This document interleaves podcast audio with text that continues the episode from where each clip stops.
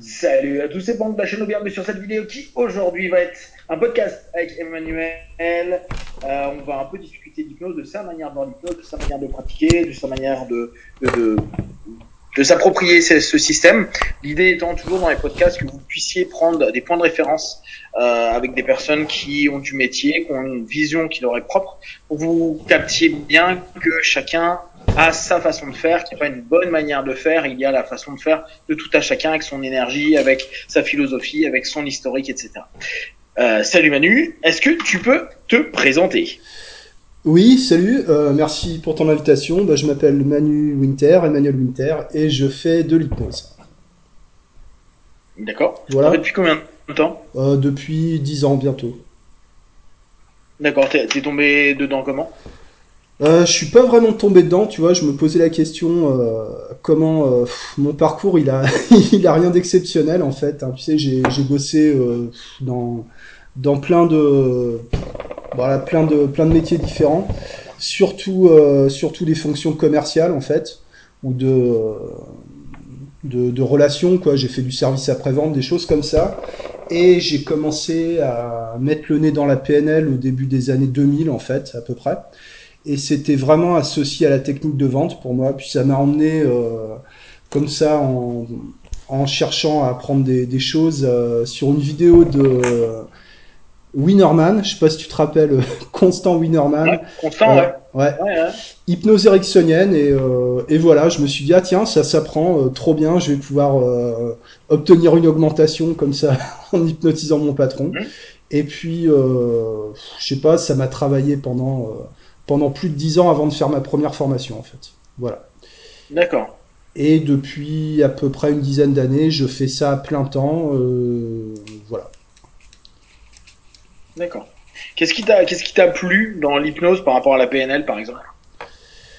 C'est euh, surtout la notion de, de trans, d'état modifié qui me parlait. Je sais pas pourquoi spécialement ça me, ça me parlait. Moi, je faisais un peu de sophrologie déjà à l'époque.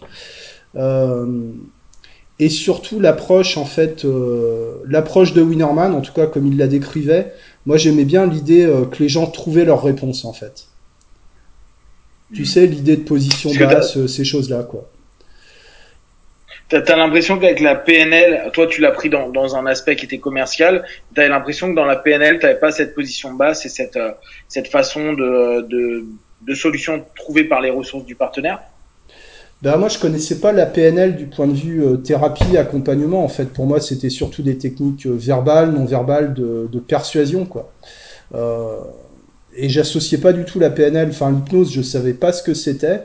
Et euh, la, la, PNL, après, j'ai compris que l'hypnose érectionnienne et la PNL, c'était à peu près la même chose, dans le sens où Enfin, ce que j'appelle hypnose ericksonienne, c'est ce que j'ai appris dans des formations comme Synapse ou des, ou des endroits comme ça, où c'était en gros les protocoles de PNL en transe, quoi. Voilà. Euh, mais j'ai pas souvent euh, retrouvé cette idée qu'il fallait, euh, qu'il fallait que ça vienne de la personne. C'était souvent des protocoles, c'était souvent de la suggestion. Euh, c'était beaucoup d'histoires de métaphores, moi ça me, ça, ça me saoulait, mais bon voilà quoi. Euh, moi, j'avais l'impression qu'il fallait plus euh, être en position de sachant par rapport à la personne, en fait. D'accord. Voilà. Hmm. Je sais pas si c'est là où mais... c'est là où je trouve qu'il y a un truc qui est mal enseigné en NLP ou autre. Mais là, toi, tu l'as fait dans, dans le cadre commercial, donc c'est un peu différent. Dans ouais. le sens les pieds dans la porte, c'est tous ces tous ces techniques qui sont super intéressantes qu'on apprend en PNL pour le côté euh, pour le, le, côté business. D'ailleurs, c'est ce qu'ils appellent euh, la, la PNL orientée, c'est la deuxième génération en fait, mmh. celle qui était orientée pour autre chose que de la thérapie et euh, c'est là où il s'est développé beaucoup de choses. Ce qui est, ce qui est, ce qui est assez chouette, c'est euh, se dire qu'en fait, euh, ce que tu constates de la PNL et c'est vrai que moi j'ai eu la même sensation, c'est qu'au bout d'un moment tu dis mais euh, je suis en train de donner des solutions, je suis en train de donner des orientations mmh. qui sont qui sont très cool, alors qu'à la base, la PNL, quand on la réétudie, il y a tout ce qu'ils appellent le métamodèle. Et le métamodèle est en mmh. fait la base même de la PNL avant même l'inclusion de l'hypnose ericksonienne. Et là, dès que tu bosses sur un métamodèle, c'est que du questionnement. que du questionnement qui amène automatiquement des réponses de la personne pour trouver ses propres solutions.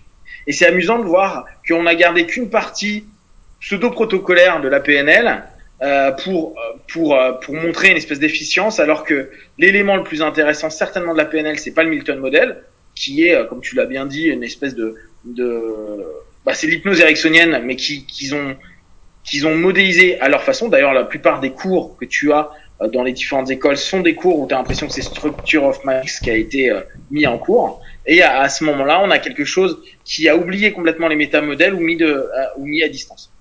comment toi, tu aujourd'hui dans, dans, ta pratique, comment tu pratiques justement? Est-ce que tu es dans du questionnement? Est-ce que tu es dans du protocolaire? Est-ce que tu es euh, dans un schéma qui est type En tout cas, tu as, as, une façon de bosser qui est spécifique? Comment tu comment quelle est ton approche au travers de l'hypnose et de l'accompagnement? Alors aujourd'hui, euh, moi j'ai une approche de plus en plus minimaliste, si on peut, euh, si on peut appeler ça mhm. comme ça. Et euh, dans la, au niveau de la PNL, moi j'ai gardé que le métamodèle en fait. C'est-à-dire que je cherche mhm. plus tout ce qui est euh, tout ce qui est VACOG, tu sais, de parler en visuel, en auditif, etc. Euh, j'ai arrêté de me prendre la tête avec ça. Et euh, même les questionnements où j'ai beaucoup bossé sur le questionnement stratégique, sur la détermination d'objectifs, tu vois, Giorgio Nardone, des gens comme ça, euh, je trouve que c'est encore trop orienté, en tout cas par rapport à ce que, à ce que je veux faire. Donc je garde que le métamodèle. C'est-à-dire que euh, tu as une personne, je sais pas, comme tout à l'heure, ah bah je suis anxieux, ok, qu'est-ce que ça veut dire euh, voilà, euh, et puis et puis il enchaîne et tout ce qui n'est pas précis, en fait, je le fais préciser. Et je trouve qu'il y a une une philosophie, si on veut, une démarche de, de chercher à comprendre ce que la personne dit. Pas de, pas de contredire, pas de recadrer, mais vraiment, qu'est-ce que, de quoi vous me parlez, qu'est-ce que ça veut dire précisément? Et effectivement, il y a des réponses qui sont, euh, qui sont hyper riches quand les gens euh, approfondissent, quoi. Et, et, et tu, euh, là c'est intéressant parce que tu mets en avant cette notion où tu veux pas qu'il y ait un rapport trop projectif. T'as bossé un peu le clean language? Oui, ouais. ouais mais j'ai pas trouvé euh, de, de nouveauté vraiment euh, par rapport au métamodèle en fait. C'est orienté très c'est c'est orienté visuel. Euh, bon, je trouve pas ça ouf quoi, mais euh, c'est c'est trop dans le symbole, trop dans la métaphore, ça parle pas forcément aux gens en fait.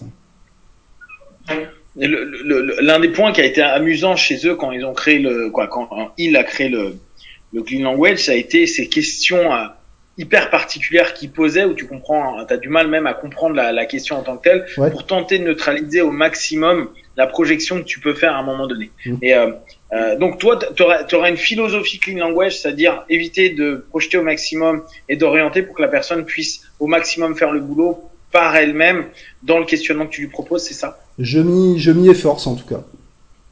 D'accord.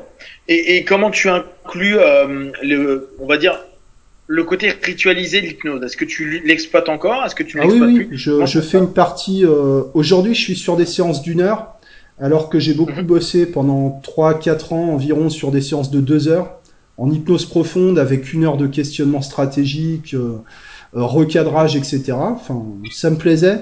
Et aujourd'hui, je fais 25 minutes, une demi-heure de métamodèle, d'écoute en fait. Moi, j'appelle ça de l'écoute profonde. Tu sais. Euh, de laisser les gens parler sans euh, sans ramener sur le sujet si les gens partent dans tous les sens. Vraiment l'idée euh, que tu écoutes simplement et ça ça fait des ça apporte déjà quelque chose qui manque aux gens. Et à un moment, je dis bon, on va on va faire de l'hypnose. Et là, je vais faire de l'hypnose rituelle. D'accord. De l'hypnose rituelle, c'est généralement l'induction allemande ou des variantes et des approfondissements et de plus en plus de l'hypnose sèche et silencieuse. D'accord. Donc, en, gros, tu as, un travail en dépôt de contenu de la part du partenaire, sans vraiment plus s'orienter à ce moment-là, pour qu'il puisse faire bah, justement lâcher un ensemble d'éléments et sentir qu'il y a une écoute proactive à ce moment-là, mais sans nécessairement intervenir. Et après, toujours dans le même principe, dans, cette, dans ce non-interventionnisme, mmh. tu arrives au principe bon, très euh, procédure d'emmener dans un état une transe et un niveau, un niveau somnambulique, pour qu'au travers de tout ce qui a été dit en amont, euh, sans forcément suggérer, mais au travers de tout ce qui a été dit, la personne puisse réaliser, euh, recadrer, retransformer l'ensemble des éléments, parce que le cadre et euh, les questionnements et l'écoute que tu as pu lui proposer lui a certainement donné consciemment et subconsciemment un ensemble d'éléments de alors de réponse ou en tout cas des directions qu'ils peuvent prendre, c'est ça? C'est ça. Et ça ouvre ça ouvre des portes hein, le, le, de, de libérer la parole, tu sais. Les gens déchargent énormément de tension, émotionnellement c'est très euh, c'est très libérateur quoi. Et euh, et je reste attaché à cette idée de euh, l'hypnotiseur ne sait pas et moi des fois je leur dis bah moi j'ai pas de conseils euh, voilà j'en sais rien je, je sais pas quoi vous dire. Des fois ça les dérange hein, ça ça peut les perturber quoi. Mais ça passe. Et puis l'hypnose sèche euh, ça commence à venir. J'ai encore du mal à me à être à l'aise avec le silence quand même. Donc j'ai tendance à faire du remplissage encore aujourd'hui. Euh, moi j'aime bien le nom spécifique de pas la machine à phrases mais tu sais, euh, d'être très très large dans les suggestions, quoi. Euh, il va se passer des choses, euh, bon, etc., etc., quoi. Ouais. Euh, mais je peux encore utiliser des protocoles que j'aime bien dans certains cas. La double dissociation de la PNL que je trouve extrêmement intéressante, euh, qui est discutable, hein, mais euh, ouais, ça, ça amène des choses. Hein. Et la ligne du temps aussi, beaucoup qui permet de, de structurer tous les éléments parce que des fois les gens ils, ils te disent il y a eu ça puis après il y a eu ça. Si je reprends la, la dernière séance que j'ai faite bon bah je suis anxieux je vais euh, je vais avec des copains à Annecy euh, mais ça me stresse j'ai peur de vomir etc euh, ah puis tiens ma mère elle est bipolaire et puis j'ai été maltraité à l'école puis tiens j'ai retrouvé mon père pendu quand j'avais 22 ans. Enfin tu tu vois il y a un espèce de truc de mettre ça sur une ligne je trouve ça pas mal pour la personne Bon, voilà. Mais globalement, je me dirige vers l'hypnose sèche. Ouais. Hypnose euh, profonde, quoi. Quand, quand, tu quand tu vois, euh, alors tiens, est-ce que toi tu peux définir pour toi ce qu'est une, une l'hypnose profonde? Pour moi, ce qu'est l'hypnose profonde, c'est l'état euh, c'est l'état d'anesthésie généralisée, quoi. Voilà. En gros. Ok. Quelqu'un en hypnose profonde, tu peux lui arracher une dent, voilà, lui faire un tatouage, des anesthésie choses ou analgésie? Anesthésie. D'accord. Donc, tu emmènes le, le, le, partenaire au niveau euh, somnambulique et après, tu fais quoi? Des approfondissements, du fractionnement. Des fois, je leur, euh, je leur fais des, des bouts de protocole, tu sais, euh, comme, bah, tu sais, des safe places, des trucs comme ça. Je les, je les surcharge de suggestions et au bout d'un moment, je, je me tais et là, ils plongent, tu sais, ils, ils y arrivent plus, quoi. Euh, puisqu'on a fait au, au niveau des, des ultras que, que j'ai découvert avec toi, euh, c'est-à-dire des paliers en fait. Beaucoup de décomptes, ça marche très bien. 10, la voix aussi, 10 de plus en plus profondément, la voix plus grave, plus lente. Et puis euh, souvent je m'assois par terre, tu sais, pour être en dessous, pour, euh, pour emmener en bas. Et puis euh, quand je veux faire plus des élévations, je vais me lever des fois, je vais carrément monter sur la chaise pour appeler, euh, vers le haut. Euh, du toucher aussi. Euh, ça dépend des gens, mais le toucher, tu sais, les pressions sur les épaules, des, des descentes, partir de l'épaule, coude, poignet, avec des ancrages, des choses comme ça. Ça marche très bien aussi. En fait, vraiment pour aller vite là-dessus, ça va commencer avec beaucoup de visualisation, beaucoup de verbal, la voix plus rapide, beaucoup de surcharge et je vais aller vers plus de silence, plus de plus d'auditif, plus de kinesthésique, plus de toucher. Dans l'idéal pour arriver à de l'hypnose complètement silencieuse, mais j'ai du mal à me défaire de mes habitudes de parler, parler, parler, parler. Je suis très bavard, donc euh, donc voilà. Quel avantage tu as toi tiré dans ton expérience de travailler avec cette trans passive ou en tout cas non non proactive par toi. Euh, c'est-à-dire tu le mets dans son état et tu laisses vivre l'état la transe euh, telle qu'elle a à, se vivre dans, dans, le on va dire dans le contexte et donc dans le cadre dans la suggestion indirecte qui est proposée par le cadre que tu que tu offres. Qu'est-ce que tu as constaté comme élément intéressant euh, ou en tout cas qu'est-ce qui t'a fait opter pour cette dimension là j'ai remarqué qu'il y avait déjà un, un élément euh, convaincant pour la personne tu sais euh, bah notamment avec tout le, le système d'induction allemande euh, qui est bourré de, de convincers, donc des éléments de, de conviction, euh, pour que la personne puisse vraiment identifier ça comme de l'hypnose. Contrairement, tu vois, au clean language, à tout ce qui est conversationnel, où les gens, savent pas vraiment de quoi il s'agit, tu sais. Bon, enfin, c'est pas. je pense que je presse un, un converti en te, en te disant ça. Euh, tous les, tout ce qui est mouvement automatique, euh, tout ce qui est catalepsie et puis l'anesthésie aussi. Euh, ça déjà, ça, ça, valide le fait qu'on fait de l'hypnose. C'est hyper important. Ça donne énormément de confort. Euh, moi, je travaille pour des gens qui ont des crises d'angoisse, qui sont euh, extrêmement anxieux. Donc, je pense que ça ouvre des portes. Tu vois, quand euh, quelqu'un te dit qu'il a la boule au ventre en permanence et que pendant la séance ça a lâché, ça lui montre que c'est possible.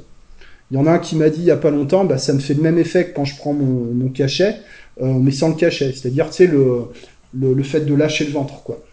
Après, au niveau euh, inconscient, neurologique, je saurais pas dire ce qui se passe. Enfin, je sais pas si quelqu'un peut le dire d'ailleurs, mais euh, j'ai remarqué qu'il y avait souvent des euh, des souvenirs qui qui, euh, qui apparaissaient. Parfois, c'est des couleurs, des hallucinations, des, euh, des des choses proches du rêve, tu vois. Euh, la distorsion temporelle aussi qui peut être très présente. Euh, les gens qui disent j'ai l'impression d'avoir dormi 8 heures alors qu'ils ont été euh, en transe pendant une demi-heure, 20 minutes, tu vois. Ce genre d'effets qui sont très intéressants et parfois des changements inattendus, même pas demandés, tu vois, quelqu'un qui s'est retrouvé dégoûté de la cigarette du jour au lendemain, une consommation d'alcool qui a diminué sans faire de suggestion, ce genre de, ce genre de choses. Hmm.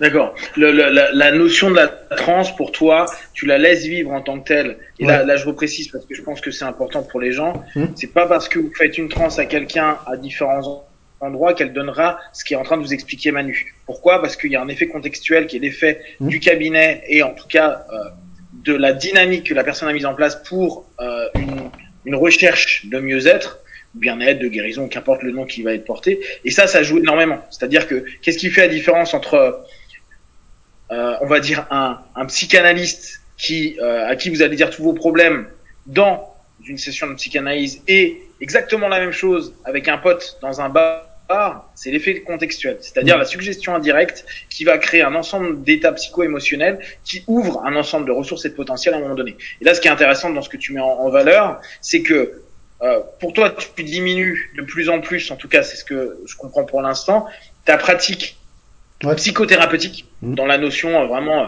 échange psychique, même si, comme tu me dis, tu mets en avant le, le questionnement. Mais là, dans ce que moi j'entends, j'ai la sensation que tu te dis, en fait, la réponse ou la question, je l'ai pas vraiment, même si je vais lui en proposer, parce que au bout du compte, par rapport à son intention de départ, sa volonté et l'état de transe en tant que tel, c'est-à-dire cette capacité à rentrer dans cette, alors moi ce que je définis la, la, la, la communication entre le conscient et le subconscient, mais avec cette suggestion sous-jacente de la motivation première de la venue, euh, l'état en tant que tel de transe, si elle est stable, maintenue et forte, va donner à la, à la personne un ensemble d'éléments de réponse parfois conscientisé, parfois non conscientisé, qui lui permettra d'avoir potentiellement des modifications, parfois de la problématique ou parfois de choses qui n'ont rien à voir, mais mmh. qui au bout du compte, c'est comme un rééquilibrage. Tu, tu, tu, vois ça comme une espèce de... Alors j'exagère complètement le mot parce, et, et, et j'y fais attention, donc euh, c'est pas pour dire qu'il y a de la magie nécessairement dedans, en tout cas moi dans ma sémantique,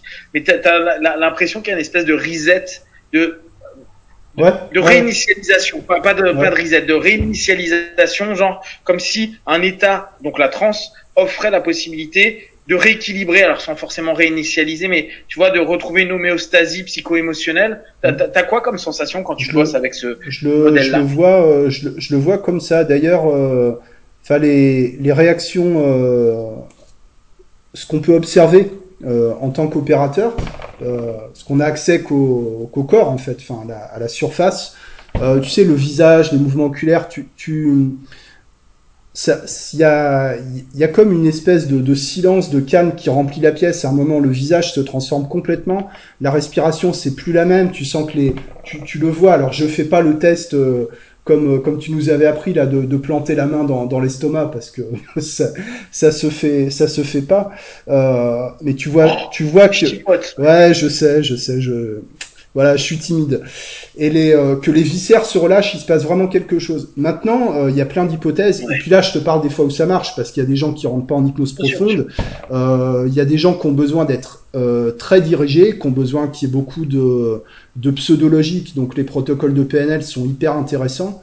je pense que le fait de dérouler un, un enchaînement codifié que tu as, que as fait des dizaines, des centaines de fois, bah, ça te donne un rythme, ça te donne une confiance, donc ça, ça se transmet. Euh, bah, les hypothèses, c'est qu'il y a la transe, euh, l'apaisement du système nerveux, le relâchement des tensions musculaires, ça a forcément une incidence euh, suggestive, mais le cadre est suggestif. Euh, le cadre est toujours suggestif et les effets contextuels en hypnose, euh, moi, je suis convaincu qu'on pourrait sacrifier un poulet, euh, ça, ferait la même chose, tu vois. Mais la personne a des attentes, la personne, elle est bourrée de suggestions, d'autosuggestions. Euh, les gens qui viennent me voir, en général, ils sont passés, ils sont souvent accompagnés en parallèle par un médecin, par un psy. Ils ont généralement une vision très lucide de leur situation. Ils n'ont pas besoin qu'on les abreuve avec des, des conseils.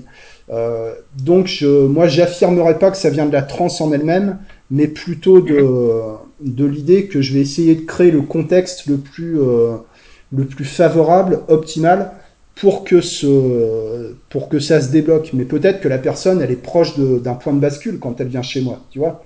C'est pour ça que j'ai tendance à, euh, à de plus en plus me, essayer de me retirer en tant que praticien. Mmh.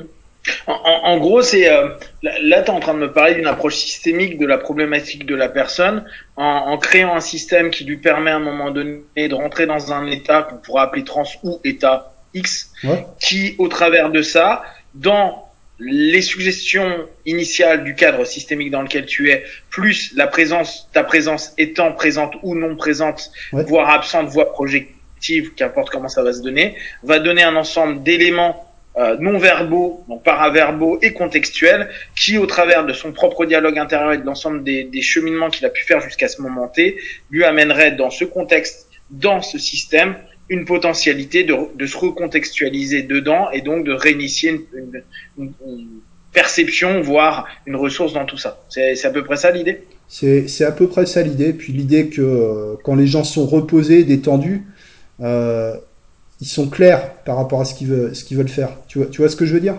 Ça les, je trouve que ça les aide à sortir de, de, de la négativité, pas, pas dans le sens de, de pensée ou de ou d'idées négatives, mais le tout, tout ce qui est euh, tout l'inconfort qu'ils qui subissent, ça leur montre que c'est possible. Après, oui, il y a les effets contextuels et des choses qui sont étudiées, hein, d'ailleurs, qu'on fait euh, intuitivement, mais qui sont vraiment étudiées. Le fait de poser beaucoup de questions, le fait de regarder la personne, d'écouter attentivement, euh, de, de, présenter une certaine forme de naïveté euh, et d'être sûr de soi quant, au, quant au résultat de la séance. Euh, c'est moi, j'en suis même venu à me dire que l'effet de transe ou l'état de transe euh, c'est surtout une suggestion en fait. Ouais. ouais. Bah, tu sais, tu sais qu'il y a, Jagger notamment qui disait que euh, que je te dise pas de conneries que la transe est un déjà un phénomène hypnotique. J'aime bien la, la, notion.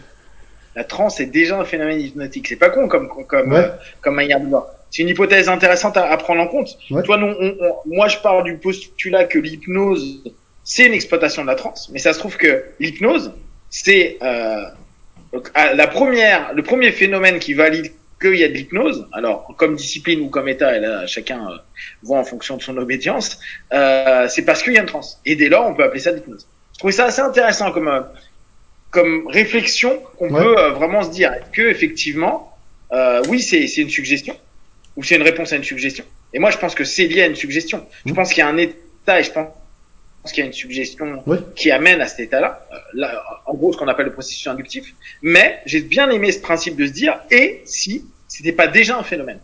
Et là dès lors, tu dis oula ouais ça devient un peu plus euh, quoi, ça, ça, ça, ouvre encore une autre perception possible de ce qu'est l'hypnose, sachant que pour l'instant tout ce qu'on raconte n'est que hypothétique et euh, c'est vrai et, et, les neurosciences nous, nous montrent pas mal de choses. Par contre, ce qui est intéressant dans ce que tu disais sur les angoisses, là, au niveau neurosciences, il montre que énormément de trans, et notamment en hypnose, euh, ce qui est proposé, c'est que au niveau de l'amidale, il y a quelque chose qui se passe, et on sait automatiquement amidale et euh, ça me reviendra tout à l'heure. Euh, quoi, ce que tu disais au départ, apaisement. Donc pour les personnes angoissées, il y, a un, il y a un plus, et donc tu sens physiologiquement que ça va mieux. Et retour des mémoires, qui est, je ne sais plus, je sais qu'il y a un élément du cerveau précis qui ramène un ensemble de mémoires à côté de l'amidale, et à ce moment-là, bah, ce que tu dis est cohérent. Donc en, fait, l'ensemble des notions euh, cortex préfrontal plus un ensemble d'éléments qui sont en surexploitation vont s'apaiser. L'amidale va s'apaiser parce qu'il n'y a plus l'ensemble des projections potentielles qui est proposé à un certain niveau. Et à partir de là, on a un apaisement qui se passe physiologiquement clairement. Et ça, je pense que si on n'a pas le physiologique, ben, on peut pas avoir le reste parce que c'est bien mignon la psycho, mais il faut de la physio. Et euh, quand il y a ce rapport physio qui est là, ben, on s'aperçoit qu'il y a un ensemble d'éléments qui psychologiquement vont se recadrer, se modifier ou euh, s'exprimer comme bah, des souvenirs, des, des mots, etc., etc. Cool. Euh, on va s'arrêter là pour la première partie. On va reprendre dans quelques instants pour la seconde. Euh, Est-ce que tu as un truc à, dire pour conclure là déjà ce que tu viens de, partager? Euh, je dirais qu'il se passe forcément des choses en hypnose. Enfin, forcément. Quand on constate l'hypnose, oui, il y a des phénomènes qu'on ne peut pas qu'on ne peut pas nier. Moi, je parlais d'anesthésie, mais les hallucinations, les mouvements automatiques, les régressions, tous les signes, il y a un état d'hypnose qui, qui, existe. Est-ce qu'il est psychologique, est-ce qu'il est physiologique, ça je sais pas, mais oui, on, je pense qu'on peut, on prend pas trop de risques en disant que l'hypnose existe. Voilà. Yes. Ok. Alors, suivez-nous sur la partie.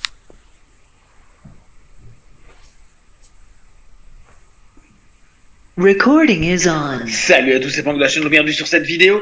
La deuxième partie avec Manu. Euh, euh, on s'interroge un petit peu sur bah, sa façon de travailler. En tout cas, je l'interroge dessus.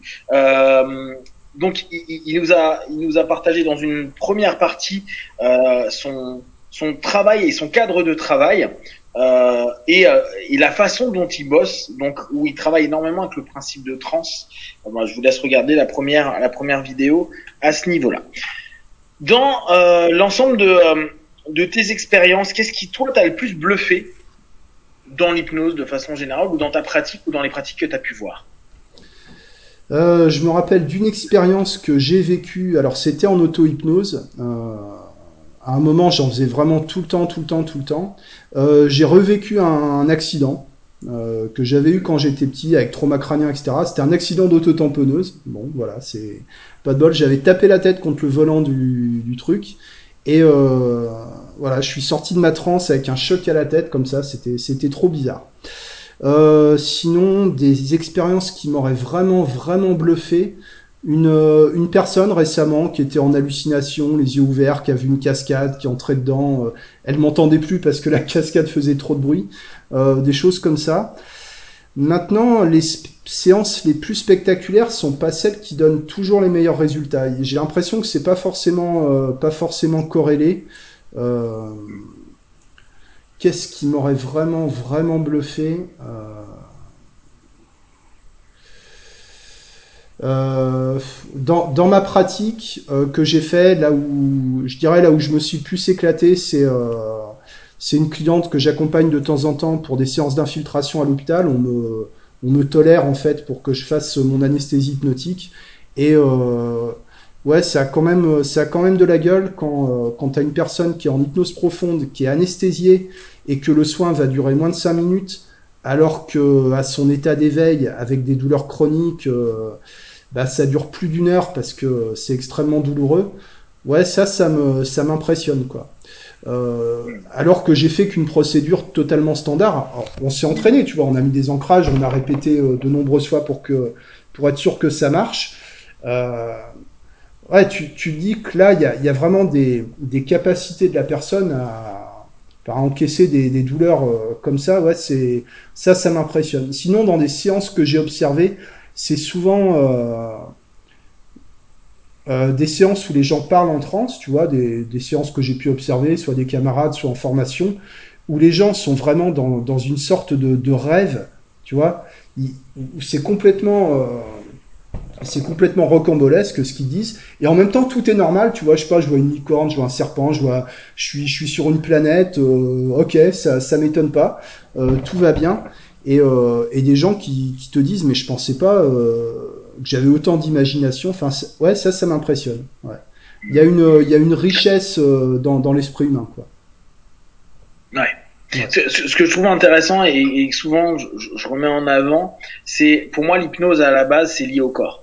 C'est-à-dire, c'est pour calmer des douleurs. Mmh. C'est pas autre chose. C'est euh, pour moi anesthésie, analgésie, c'est les éléments de base de l'hypnose. C'est pas de la psycho, c'est pas autre chose. C'est après on en est venu à, l'exploiter de façon psycho. Mais à la base, c'était pour des opérations, c'était pour apaiser une douleur, mmh. c'était pour calmer une crise de une problématique de peau. On reprend Mesmer, on reprend toutes les premières générations. Ouais. C'était purement du physique. Et je trouve qu'aujourd'hui, moi aussi, les choses que je trouve les plus bluffantes et ce que tu disais est complètement juste, c'est ces notions-là où physiquement, il y a des moments où tu te dis mais c'est un truc de malade. Ouais. Le gars, on est en train de l'opérer alors qu'il y a quelqu'un qui lui parle, tu vois. Il y a quelqu'un qui a le bras de travers, tu lui sors trois trucs et demi et tu vois que le gars, il s'apaise. Ouais.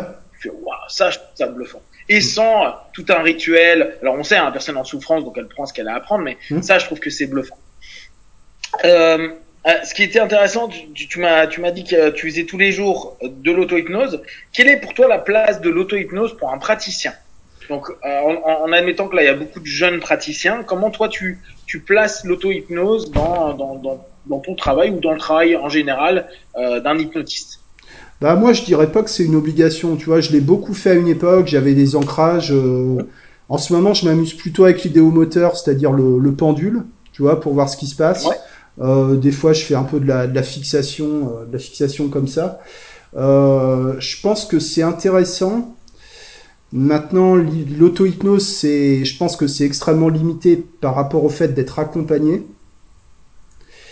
Euh, moi, j'ai l'impression qu'il y a aussi une espèce de hype autour de l'auto-hypnose ou euh, une espèce de volonté de contrôle de soi que je trouve pas forcément euh, bonne, quoi. Voilà. Je sais pas. Comment tu l'as défini pour toi l'auto-hypnose? Quel Quels sont les quels sont les objectifs pour toi de l'auto-hypnose? Quand, là on parle d'auto-hypnose, toi t'as quoi en tête en parlant d'auto-hypnose? Moi en parlant d'auto-hypnose, j'ai en tête une pratique qui serait peut-être plus euh, peut-être plus de la méditation, mais avec des ancrages, avec des euh, avec des habitudes. Euh, moi je suis plus dans l'idée de, de rien faire et de voir ce qui se passe. Alors des fois ça peut durer ça peut durer une demi-heure. T'es assis, tu regardes ton mur, il se passe rien. mais à des moments il se passe des choses. Est-ce que euh, ce que je vois passer, ce dont j'entends parler, ce serait plus de l'autosuggestion, voire de l'autoprotocole? Euh, Alors il y a des gens qui ont une capacité à se dissocier, euh, à se faire des suggestions, à se suggestionner, et en plus à obtenir des résultats avec ça. C'est génial. Moi, je suis incapable de faire ça. Voilà.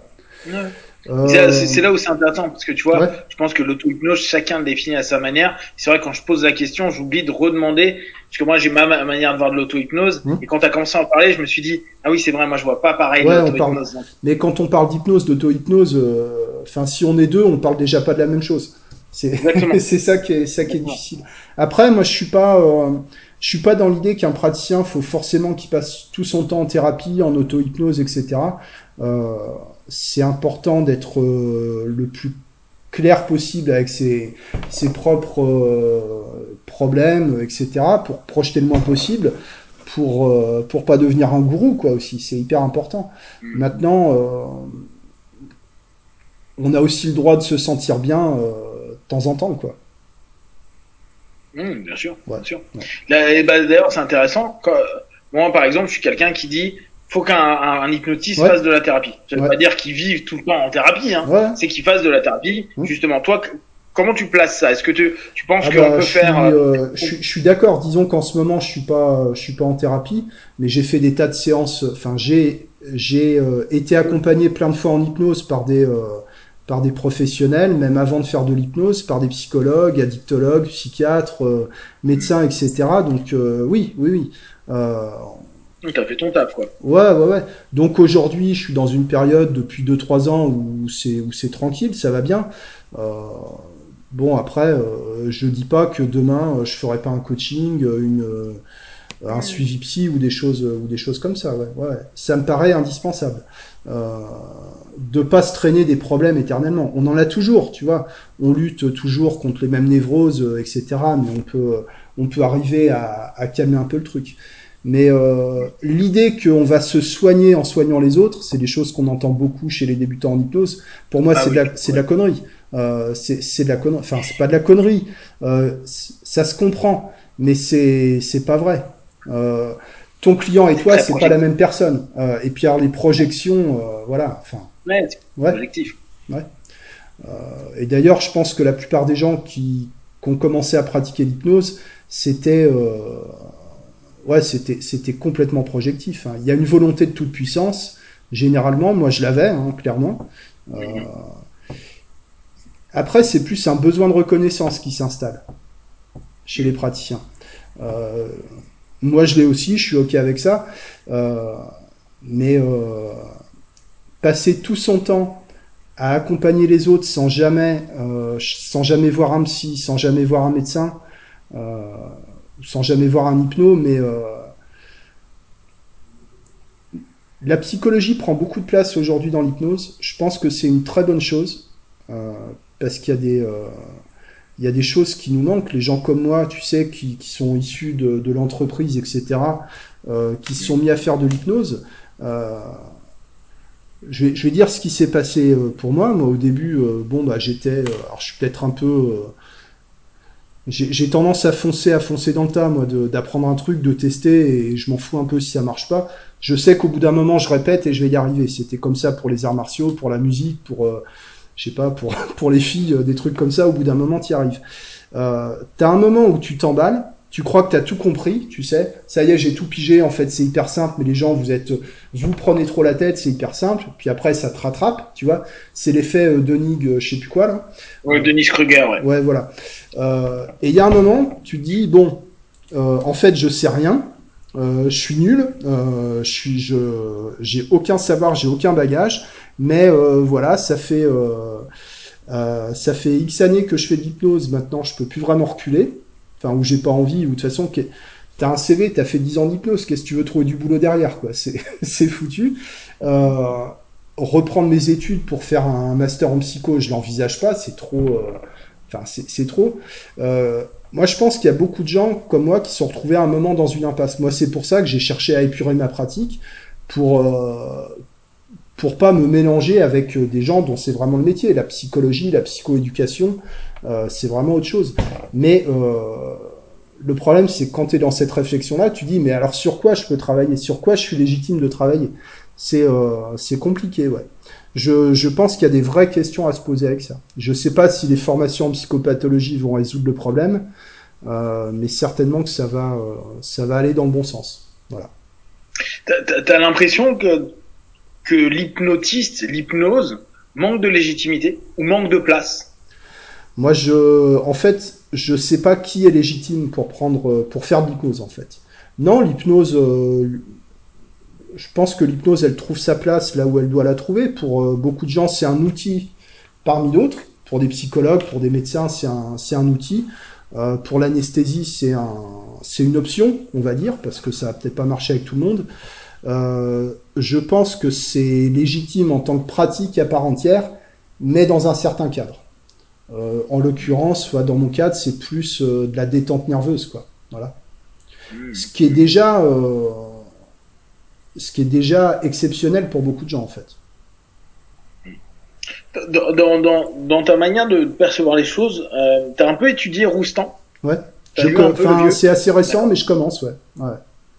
Parce que là, là, toi, ce que tu es en train de dire, ça se roustanise au fur et à mesure, tu vois. On a l'impression que tu arrives sur cette espèce. Lui, il est arrivé à la fin de sa pratique, hein. il, il, a eu son, son background. Et tu vois vraiment ce truc à dire, bon bah, tu viens dans mon dans mon cabinet et tu t'assois comme tu aimerais t'asseoir euh, au meilleur moment de ta vie, tu vois, cette espèce de truc. Et après, bah, vis ta vie, quoi. Il laisse quasi une, une hypnose sèche, j'exagère à peine, euh, à, à ce travail et, et c'est intéressant parce que ce que tu dis, il se retrouve dans plein d'éléments. Tu avais un Lacan qui pouvait parfois te dire, alors là on n'est pas dans l'hypnose, mais euh, qui pouvait euh, euh, te, te, dire un mot, deux mots, et puis après te faire te barrer, tu vois, avec une grosse interruption de pattern sur une question ou autre. Et Alors, je me pose deux questions. C'est est-ce que euh, c'est de l'économie d'énergie? Genre au bout d'un moment, on a, on se dit oh, ah c'est bon. En fait, poser tout ça pour juste arriver là, euh, parce qu'au bout du compte, il y a une intelligence propre à l'humain qui fait que il peut trouver sa réponse et que les, les effets contextuels et, euh, et la, la présuggestion de base de, de l'accompagnement fait qu'il va déjà trouver ses solutions. Et, euh, et, et, je me demandais, euh, est-ce que on, on, va pas tous vers cette espèce de minimalisme euh, Après, chacun sélectionnant ce qu'il va estimer être le plus intéressant ou, ou autre. Euh, toi, tu, toi, tu le vois comment? Toi, tu le fais parce que euh, parce que tu es en mode, oh, j'ai pas envie de me, me, me, perdre de l'énergie. Tu le fais parce que tu trouves que c'est pertinent à un certain degré. Comment comment t'as comment t'as sélectionné cette notion de de moins faire pour mieux faire? Moi, je dirais que c'est suite à des, euh, à des échanges, un peu des prises de conscience, des, des gens que j'ai écoutés, que j'ai suivis, par exemple, en formation, aussi sur des échanges sur les réseaux sociaux, parce qu'on peut aussi apprendre des choses par, euh, par ce canal-là. Euh... Alors oui, attendez, je vous fais un, un petit disclaimer. vous avez en face de vous un troll. Ah oui, je suis un troll. Moi, je suis un vrai troll. un troll de Facebook. ouais, ouais. Je suis un vrai troll et dans la vraie vie, je suis un troll aussi. Voilà. L'autre jour, j'ai essayé de, l'autre jour, j'ai essayé de vendre mon gamin à une, euh, à une passante dans la rue. Il m'énervait, voilà, je suis un troll. Et alors, t'as réussi ou pas? Non, non, non. Elle a dit 3 euros. Perdu, hein, 3 euros, c'est pas assez cher, c'est une arnaque.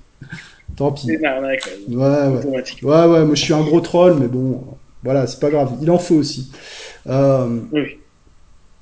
Des gens, ouais, euh, t'as as des gens qui sont très discrets mais qui, qui, ont des idées hyper intéressantes quoi, et euh, et des gens qui sont dans le clean language où euh, où il y a un, un, autre euh, qui travaille essentiellement sur Rossi, il fait pratiquement que ça, euh, qu'on approche très minimale euh, sur la non suggestion. Bah ça, on va dire que ça a fait ça a fait un peu son chemin.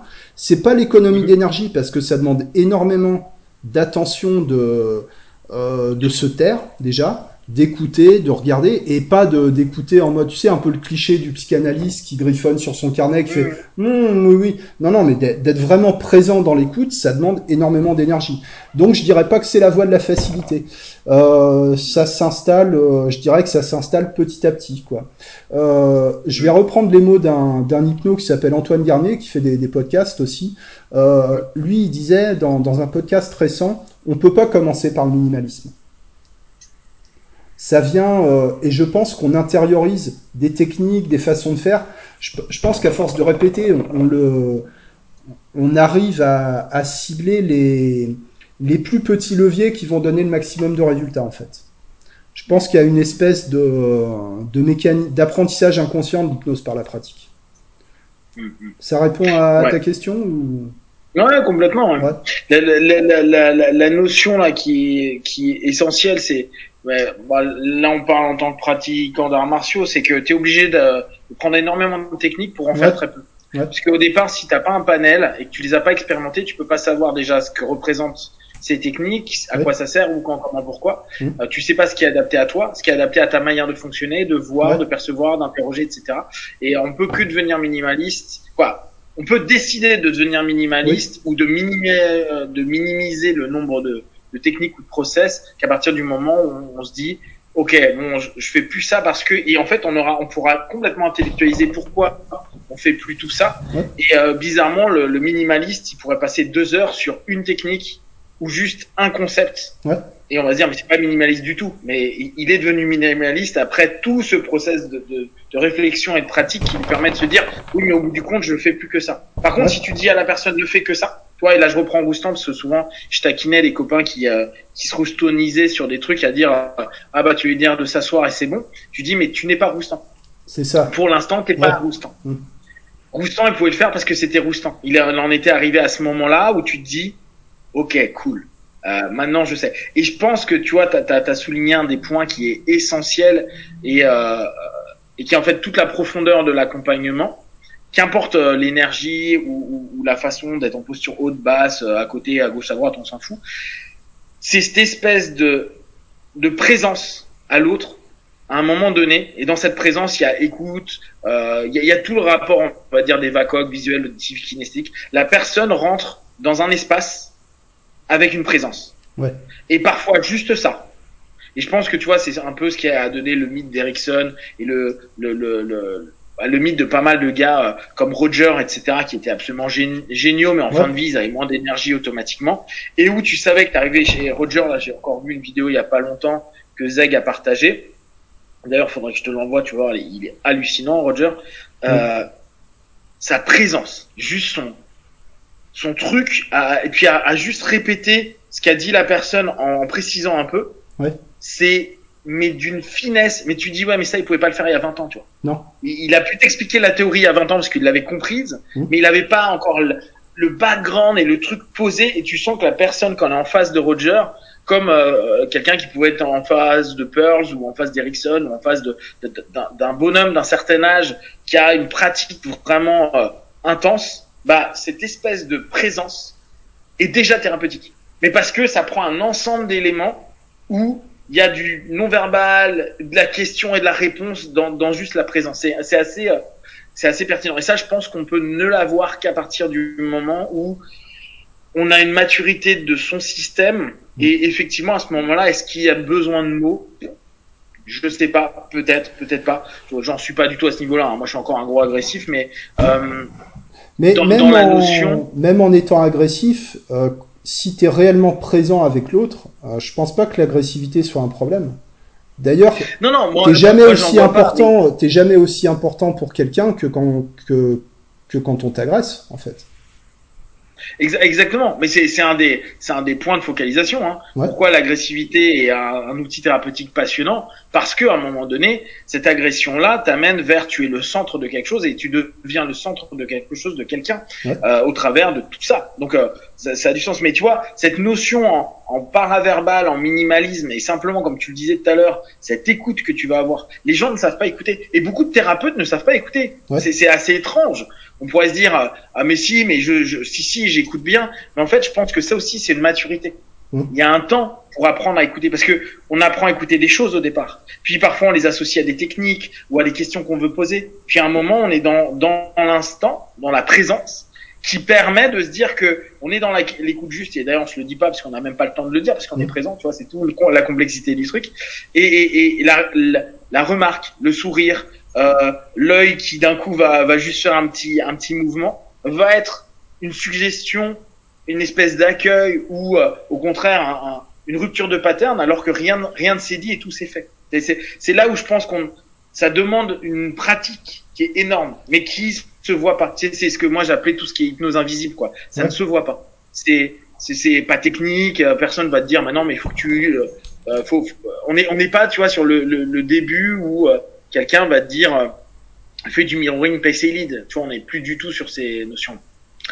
Yes. Euh, dans dans euh, dans les personnes que tu reçois, tu disais là tout à l'heure, tu reçois beaucoup de personnes qui sont dans l'anxiété, c'est ça? C'est quoi ta, on va dire ta, les partenaires que tu reçois le plus, le plus fréquemment?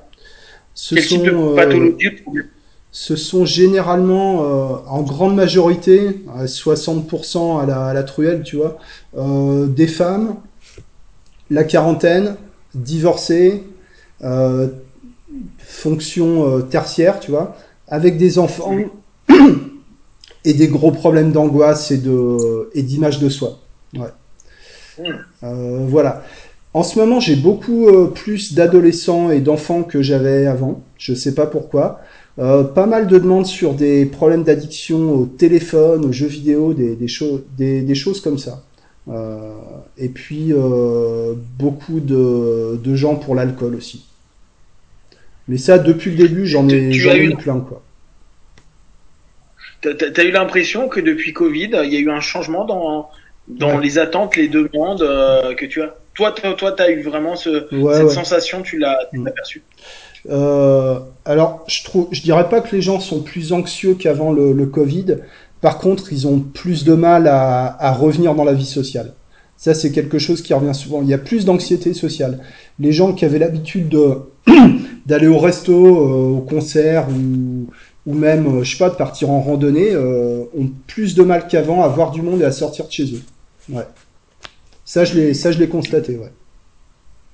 Et est-ce que tu as l'impression que là, avec la guerre en Ukraine, il y a des échos indirects ou directs euh, chez tes partenaires? J'ai pas l'impression, non, ils en parlent pas. Euh, les élections en France, ils se sentaient beaucoup plus concernés, tu vois.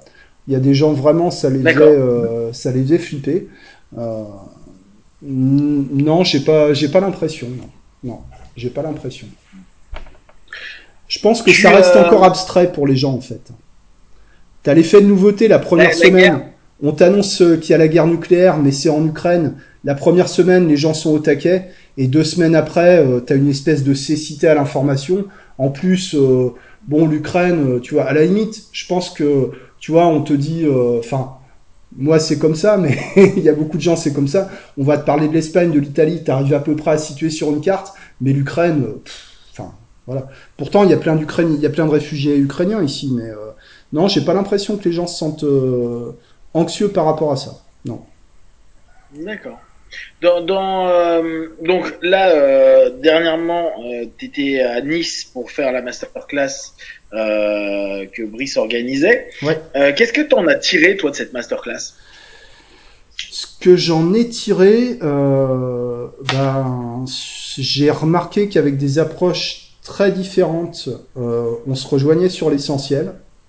Et mais, enfin, ça, je le sais dans tous les types d'hypnose, euh, c'est des choses qui reviennent. Euh, je dirais que j'ai plus mesuré qu'avant l'importance de pas de la synchronisation, mais de, de rejoindre l'autre. C'est ce que disait Nasmine quand elle parlait de la, de la douleur, mais les gens ont besoin qu'on reconnaisse leur douleur.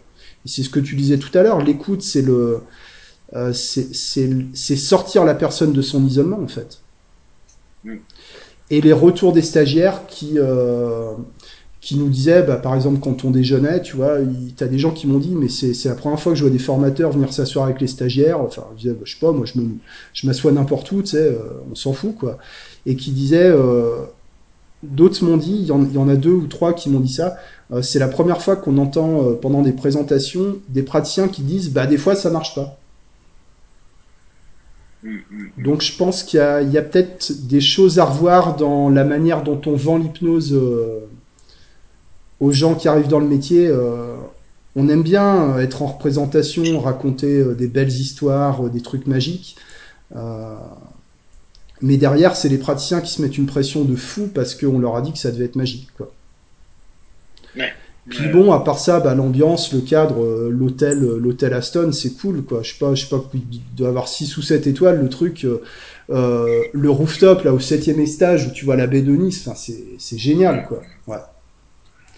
Et ouais, j'aimerais ouais, bien retrouver euh, cette ambiance, tu vois, plutôt que des formations euh, un peu, un peu standard. Ça, on le fait avec Jérémy dans ses formations initiales. Il invite tout le temps plein de, des fois on est 5-6 intervenants pour une formation tech ou prat, ben ouais, c'est, je trouve que c'est, c'est riche quoi, ça. Ouais. Bon voilà, c'est, voilà ce que je peux des... en dire. C'est, c'est, c'est un des points que tu trouves qui, euh, qui manque un peu dans, dans le domaine de l'hypnose, euh, le, le, cette espèce de partage franc et, euh, et sans tabou on entre les, les, praticiens, entre les écoles, entre les formateurs. T'as, t'as, t'as, t'as une impression comme ça? Pas forcément, je, je sais pas. Peut-être qu'il y a un entre-soi euh, des, des, écoles, mais euh, moi j'ai l'impression que les gens, quand ils ont fait une école, tu sais qu'ils ont fait leur tech, leur prat, euh, ils, ils, ont rapidement tendance à aller voir ce qui se fait ailleurs. Donc, de, donc je pense qu'il y a quand même beaucoup, beaucoup d'échanges. Après, pff, moi je, je suis que sur un forum principalement, je connais pas tout le monde, donc je, je sais pas comment c'est ailleurs. Ouais, il y a peut-être de l'entre-soi. Mais, T'es sur, sur, quel forum? Je suis sur le groupe Hypnose de, de Philippe Miras. Ouais. De Philippe. Okay. Ouais. Bah yes. moi je trouve que c'est le seul où il se passe vraiment quelque chose en fait. Voilà. Il y a un autre forum Hypno France mais je suis bloqué, je suis banni donc je sais pas ce qui s'y passe. Ah ouais, putain, Hypno France, exact, ouais. j'y étais un moment. Exact, exact. Ah, tu sais, à ah, force, ouais, de, à force de troller, il y a des conséquences. Hein. Ouais, ouais, non, mais c'est le jeu du, c'est le jeu du troll. Hein. C'est ça. le jeu du troll. Ok, euh, un petit mot de la fin. Et euh, dans le mot de la fin, est-ce que tu peux donner aussi euh, comment on peut te contacter hein, Je renoterai tout ça, ouais, te contacter, ouais. ton site internet et tout ça, mais aussi euh, bah, pour euh, pour conclure un petit peu ce podcast, qu'est-ce que tu aimerais que euh, l'auditeur puisse faire émerger de ce, cette petite présentation et ce petit partage? Alors pour me, me contacter, le mieux c'est de me, me trouver sur Facebook, Manu Winter, donc euh, profil euh, privé. euh, bon, il y a, y, a, y a que des y a que des conneries dessus. Et puis euh, Manu Winter Hypnose, c'est ma page ma page pro. Euh, le podcast Manu Winter Hypnose Direct où je raconte des trucs. Il y a quelques interviews. T'étais passé euh, il y a il y a quelques temps. Et puis j'enregistre aussi des livres audio d'hypnose classique. Euh, voilà pour ceux que ça intéresse. Et qu'est-ce qu'on peut retenir de cet échange? Bah, Je pense qu'on peut retenir d'apprendre à écouter euh, ou de réapprendre à écouter. Et pour ceux qui savent écouter, bah, de se perfectionner encore dans l'écoute. Euh, voilà. Et j'envoie les gens vers un livre que je trouve euh, génial qui s'appelle Écouter pour accompagner de Pierre Reboul. C'est l'approche rogerienne, mais c'est très synthétique. Voilà. L'écoute. Avant de faire des suggestions, faut, faut écouter. Voilà. Je terminerai là-dessus. Yes, ok, bah merci. Et euh, comme d'habitude, bah, de tout ce qui est proposé, bah, ne prenez que ce qui est bon et juste pour vous, tester, observer, analyser et concluer. Merci à vous et à très vite. Ciao, merci à toi. Ciao, merci à toi.